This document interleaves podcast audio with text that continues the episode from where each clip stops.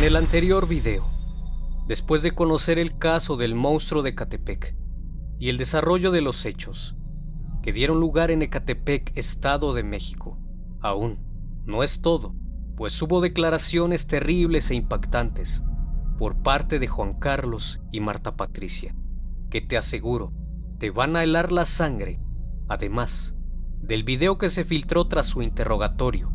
Quédate hasta el final y no olvides dejar tu like. Buenas noches, bienvenidos al Criminalista Nocturno.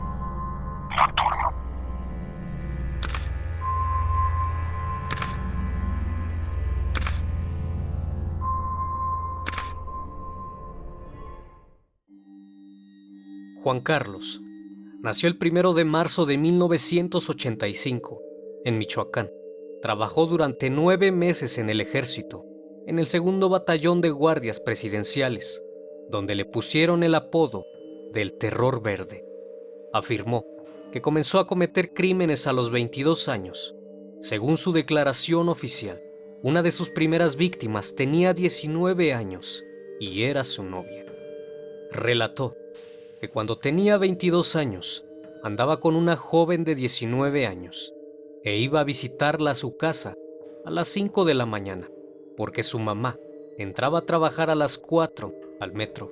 Se enteró que ella andaba con otro y eso lo hizo explotar en ira, por lo que tomó una extensión de luz y cometió el crimen y la dejó recostada en la cama. Después se enteró que inculparon al otro sujeto, pero nadie sospechó de él aseguró comer carne humana desde hace mucho tiempo, porque le gusta. Hay muchos tipos de carne. Hay de primera, segunda y tercera clase. Depende del sabor, depende de la mujer. Entre más bonitas, primera clase. Fue lo que mencionó el monstruo de Catepec. Me comía el muslo, de la pierna, en carne de res, empanizado en bisteces, tamales. Los preparaba mi esposa pues yo no sé cocinar. Ella también tenía que comer, menos mis hijos. Temía que a mis hijos les fuera a dar algún mal. Juan Carlos tenía cuatro hijos, de diez, seis y cuatro años de edad, y uno más de diez meses, con Patricia, su esposa. Así que puedes imaginar que por lo menos los hijos mayores se daban cuenta de sus actos, y aunque el refrigerador estaba cerrado con un candado, el olor no podría pasar por desapercibido. El monstruo de Catepec mencionó que cometió el crimen de por lo menos cinco mujeres más en la Ciudad de México, en el municipio de Tultitlán, tres de las cuales dijo eran damas de compañía, a dos de ellas en un hotel de la zona rosa y a otra en el Hotel Tepeyac, en Gustavo Amadero. Además, a otra mujer que le llamaba la Jicaleta, en la calle de Jesús Carranza, en el barrio de Tepito, tras una discusión. Juan Carlos y Patricia se conocieron en el bar La Cueva en 2008, donde ella trabajaba. Desde entonces, después de salir algunas veces, decidieron irse a vivir juntos. Juan Carlos le contaba a Patricia que se dedicaba a matar gente, lo cual le parecía gracioso y pensaba que bromeaba con eso. Lo que ella ignoraba es que Juan Carlos cometía crímenes desde los 18 años. Así que se presentó la oportunidad. En el año 2010, la pareja colocó un letrero en su casa, supuestamente para buscar a una muchacha que trabajara en los quehaceres de la casa. Patricia dijo que en realidad su esposo quería tener relaciones con otras mujeres de fuera. A pesar de tenerla ahí, no se satisfacía. La primera mujer que llegó era Fabiola Luquín Reyes, casada y con un hijo, a la que le despojó de 50 pesos mexicanos y un celular. Cuando entró a la casa, Juan Carlos fingió contratarla y la envió al baño a sacar la ropa sucia. Juan Carlos la atacó por la espalda, la sometió, le amarró las manos y los pies para después cometer sus atrocidades. Le mencionó a la joven que se trataba de un robo, que no hiciera nada, y solo hiciera lo que le dijera, y se iba a ir. Mencionó Patricia que su marido le dijo que se saliera de la casa con su hijo menor y que esperara afuera. Después de un rato, él salió y le dijo que ya podía pasar. Al entrar, vio que en el baño estaba Fabiola tirada en el piso. Al verla, que tenía una herida muy grande en el cuello, se espantó y le dijo que lo iba a denunciar. Sin embargo, le dijo que si lo hacía, los iban a encerrar a los dos, así que no lo hizo. Dijo que esa tarde usaron parte del cuerpo de la joven para alimentarse. Él le cortó un pedazo de carne de la pierna derecha. Mencionó textualmente, de ese trozo sacamos cuatro bisteces y yo hice carne asada y comimos de ahí. El resto lo tiraron en un lote baldío en la calle Lázaro Cárdenas, en la colonia Jardines de Morelos, en Ecatepec. La siguiente víctima, Luz del Carmen Miranda, de 13 años de edad, desaparecida en abril de 2012 y vecina de la pareja, detalla que una mañana pasó a visitarlos. Juan Carlos había tocado la puerta de sus vecinos aquel jueves 12 de abril, llamando a la joven que bajara a su casa, pues Patricia le quería vender cosas de bisutería. Juan Carlos comenzó a decirle que estaba muy bonita. Se le acercó y la amenazó, diciéndole que hiciera todo lo que él dijera, que solo iba a robar a su casa, así que le ató las manos y la condujo al baño. Él le ordenó a su mujer Patricia que empezara a besarla y a tocarla, pero no lo hizo, y tras su enojo, salió de la casa con su hijo a juntar basura. Asentó que no quería regresar porque no quería ver a su esposo. Aseguró que cuando volvió, encontró a Luz del Carmen sin vida y con el cuerpo seccionado en dos partes. Y lejos de preocuparse o espantarse del atroz crimen, le hizo un reproche a su esposo. Le dijo que había dejado muy sucio el baño, a lo que Juan Carlos respondió, ¿qué quieres? El baño está chiquito. Lo único que se percató fue que la joven tenía lastimadas las manos con cortes debido a que se había querido defender. De la misma manera, se alimentaron con parte del cuerpo de la joven y el resto lo arrojaron en el mismo lote baldío en Jardines de Morelos. Patricia y Juan Carlos siguieron viviendo como vecinos de la familia de la víctima durante los siguientes dos años, después de la desaparición, en donde le preguntaban a la madre de esta cómo iban las investigaciones del caso. Incluso declararon sobre su desaparición. Tras cinco años de ausencia, el cuerpo de Luz Carmen fue encontrado en un canal de aguas negras a un costado de la carretera.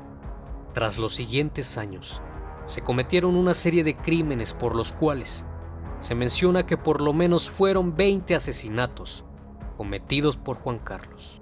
Fue hasta el año 2018 donde su mente y sus impulsos no paraban. Menciona que algo en su cabeza no lo dejaba dormir, que necesitaba saciar sus deseos. En este año cometió tres crímenes, sin lapsos tan grandes como antes, en abril, en julio y en septiembre.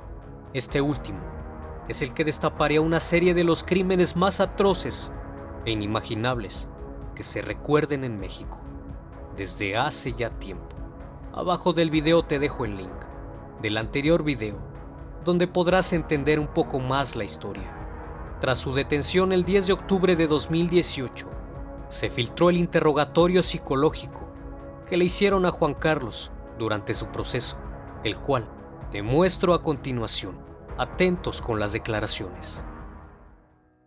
Yo te pongo esta mujer, daña su pinche madre y me da su corazón en ofrenda. Los oficiales encontraron corazones en el Santa Muerte. Y prefiero que mis perritos coman carne de estas mujeres a que ellas sigan respirando mi oxígeno. Mil veces que coman los perritos y las ratas a que ellas sigan caminando por ahí. ¿Alguna otra misión que tengas en la vida? Misión. Pues mi patrón no quiero salir de esta. Pero si salgo, de una vez le digo a los patrones, voy a seguir matando mujeres. ¿Por la voz, por Dios o por? Uno, porque a veces no me deja dormir esta madre. Dos, por el odio que les tengo. Y tres, si sigo teniendo necesidad todavía.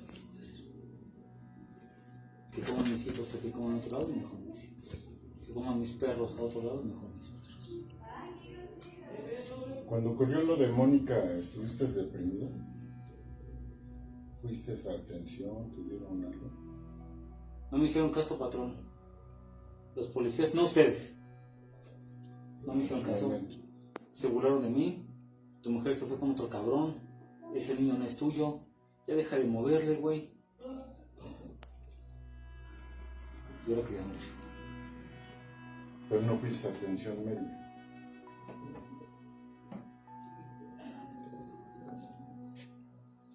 Estuviste triste, llorando.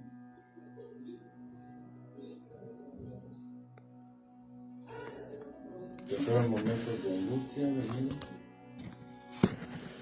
Me mató a mujer. Yo dije, si yo no fui feliz en ese momento, nadie lo va a hacer. Y lo que he estado yo pretendiendo, que como yo no lo fui, Nadie lo va a hacer. Y mientras yo siga aquí en la tierra, voy a seguir haciendo todo el daño que yo pueda. Y divirtiéndome de ese daño. Porque a todos los familiares de esta chica yo les hablaba bien. Principalmente a los. Me chingué a su hija y me chingué a su nieta. Y con todo gusto, y lo disfruté. Mientras yo esté aquí, voy a seguir así. ¿Cuánto tiempo pasó Juan Carlos de que se fue Mónica a que empezó todo esto? Aproximadamente dos semanas.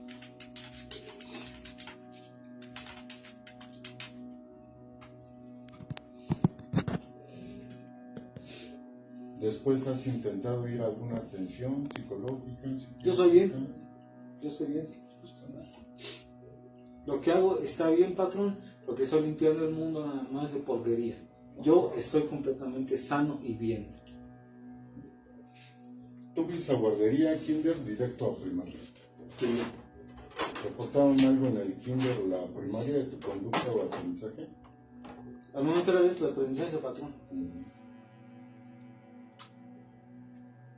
¿Reprobaste ese lado? Era dentro del aprendizaje, pero después de que me caí de la escalera, iba con puro 10. No sé si se inflamó el pinche cerebro, o se sabe, pero después de ese momento, perfección en la escuela. Pero recientemente me dan de cosas, cuenta de cosas que muchos niños no se dan cuenta de esa edad. A mí me daba curiosidad. ¿Por qué no sabía? Ponían cosas de matemáticas y rapidísimo, sin ningún problema. ¿Por qué ya no acabaste la carrera? No sé patrón.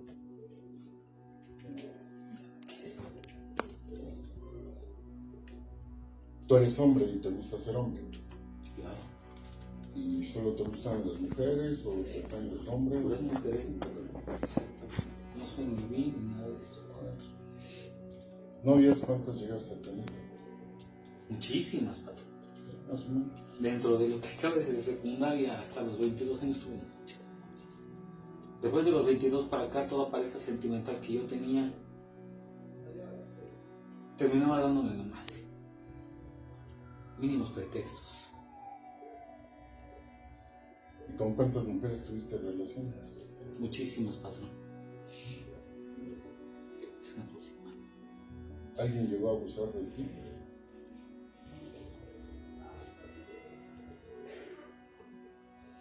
De joven, de niño, de 10 a- de 10 años, una mujer, mi mamá me encargaba con una mujer para que mamá se pudiera irse de puta.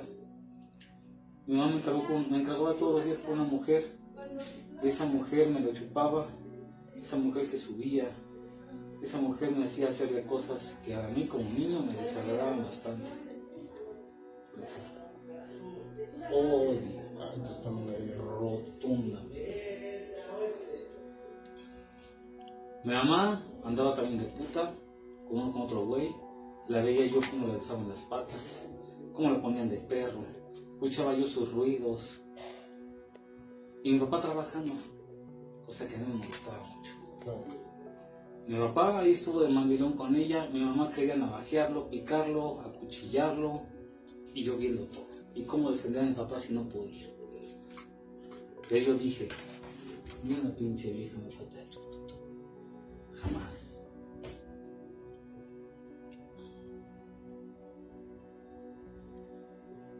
¿Desde qué edad trabajas, Juan Carlos, y empiezas a ganar dinero? Yo me salí de mi casa a los 16 años. Tuve trabajos ocasionales. No duraba porque era muy inestable. Huevón, todo eso. No me interesaba. Mi esposa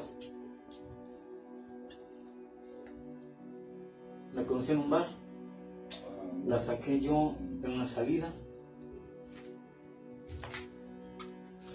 Me la chingué en mi cuarto. Le pregunté, ¿cuánto va a ser? No, la verdad me gustas mucho y quise pasar un rato contigo. Patrón, dio un tremendo coraje. A mí me molestan las mujeres que cogen con alguien y no piden dinero. Tremendamente. Estaba yo así, de dar la madre a mi propia esposa antes de que fuera mi esposa. Lo que se cree. Me hizo la noche, me alivianó, me hizo reír. ¡Pau! Se parece tanto a ella. ¿Y ella cómo se llama? Patricia. Se parece mucho. ¿Ya antes habías tenido problemas legales, Carlos? Fue muy cuidadoso, patrón. Pero una ocasión nada más me agarraron con una navaja aquí en playas.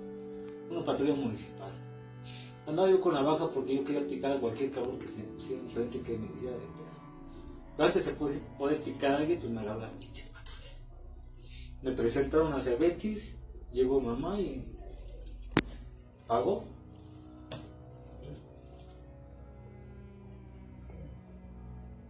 ¿Practicabas algún deporte? ¿Tenías alguna actividad Sí, recreativa? señor, practiqué box, practiqué karate, practiqué kickboxing.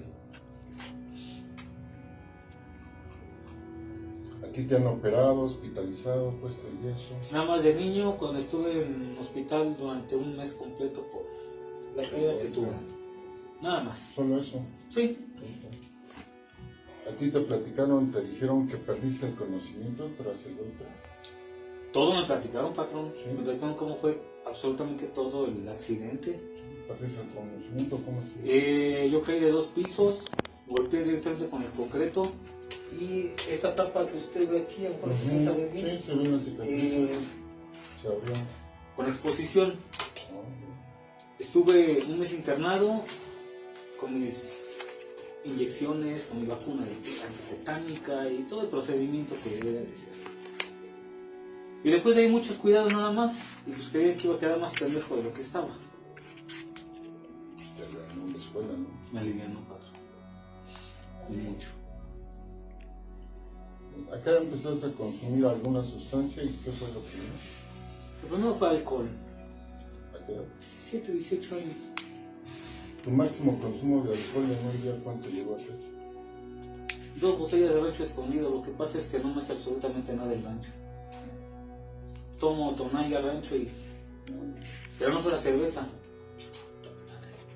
Me pone hasta la madre. La última vez que consumiste alcohol, ¿hace cuánto tiempo? Ah, Hace como tres meses. Casi ni dos. No tomo, no fumo, no me drogo. Mi sangre está completamente limpia. ¿Alguna vez sí probaste alguna sustancia? Sí, de morro, activo, una ocasión un cigarrillo de marihuana. Nada más. De probar. Y en el ejército me iban a probar cocaína. Eso nada más una prueba. Si quieres saber lo que estás combatiendo, debes de probar. ¿Ahorita alguna molestia tienes en alguna parte de tu cuerpo? Siempre me duele mi cabeza, patrón. Eso, Nada más. desde la caída, ¿no? Y yo siempre lo he dicho a mis hijos. Me molesta. Se lo he dicho al patrón también. Estos son patrones nuevos, pero todavía no. Ese perrito negro, tras el cáncer, patrón, eso dije a mi esposa miles de veces. Ese perrito negro me purga. Se mi esposa muchas veces. ¿Y siempre ha sido el perro igual? ¿Ha crecido? ¿Sigue siendo la misma figura? Es un perrito negro, patrón. Pero no estoy loco, patrón. Yo lo veo. Lo percibes. Ahí está. Con Don Silvio, donde yo trabajaba, patrón, otra vez voy a traer agüita para mi perrito.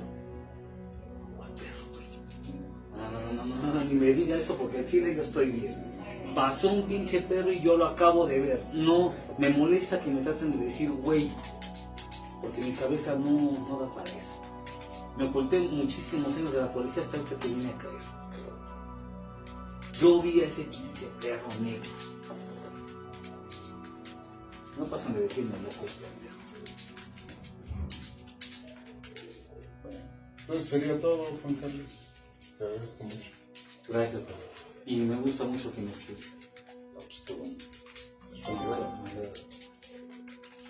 Me agrada. Hasta luego. Juan Carlos seguía páginas de Facebook relacionadas con brujería, asesinos seriales y trastornos mentales. Seguía páginas como Asesinos en serie, Magia Negra Verdadera, Psicópatas y Asesinos, Aprendiz de Magia Negra, gratis, Asesinatos y Asesinos en serie, Mentes extrañas, entre otros. De Juan Carlos. Actualmente, se sabe que es un reo de alta peligrosidad y que las autoridades penitenciarias solo le permiten salir de su celda una hora al día para tomar el sol. Lo más escalofriante del asunto es que los custodios del penal afirman que el monstruo de Catepec les dijo que necesita beber sangre humana cada tres meses para calmar su mente. Marta Patricia le ha mandado a decir que se corte los dedos y sorba su propia sangre, ya que es lo único que puede calmarlo. Ambos acaban de recibir una condena, aproximadamente de 367 años de prisión, sumando así nueve condenas por sus crímenes, y se menciona que podrían llegar a 400. Un caso terrorífico y perturbador, por donde quiera que se mire. No dudes en suscribirte al canal. Como siempre, sé bienvenido y no olvides dejar tu like. Los mejores casos e historias están aquí. El criminalista nocturno. Nos vemos pronto.